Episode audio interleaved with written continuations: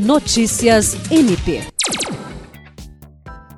O Procurador-Geral de Justiça Danilo Lovisaro do Nascimento recebeu o prefeito de Santa Rosa do Purus, Tamir de Sá, que veio ao Ministério Público do Estado do Acre para uma visita institucional.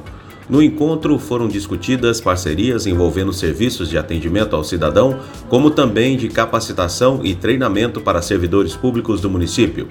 Com mais de 6 mil habitantes, segundo o último censo do Instituto Brasileiro de Geografia e Estatística, IBGE, Santa Rosa do Purus é um dos quatro municípios isolados do Acre, distante de Rio Branco cerca de 300 quilômetros, onde só é possível chegar por avião de pequeno porte ou via fluvial.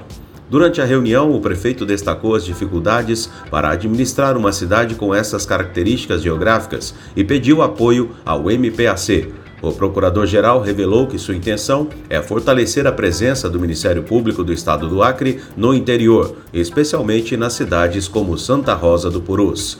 William Crespo para a Agência de Notícias do Ministério Público do Estado do Acre.